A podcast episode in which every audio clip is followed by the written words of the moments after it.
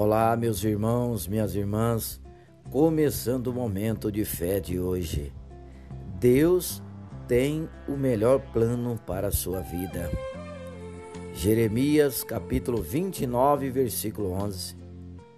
Porque sou eu que conheço os planos que tenho para vocês, diz o Senhor, planos de fazê-los prosperar e não de causar dano planos de dar a vocês esperança e um futuro. Creia, Deus tem o melhor plano para a sua vida. Procuramos planejar a nossa vida da melhor forma, mas somente Deus pode fazer os nossos planos darem certo.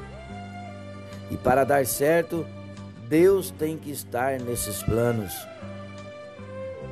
Quando planejamos a nossa vida profissional, financeira e até amorosa, sem colocar Deus como foco principal, temos a hipótese certa para o fracasso. Só Deus pode fazer os nossos planos terem êxito.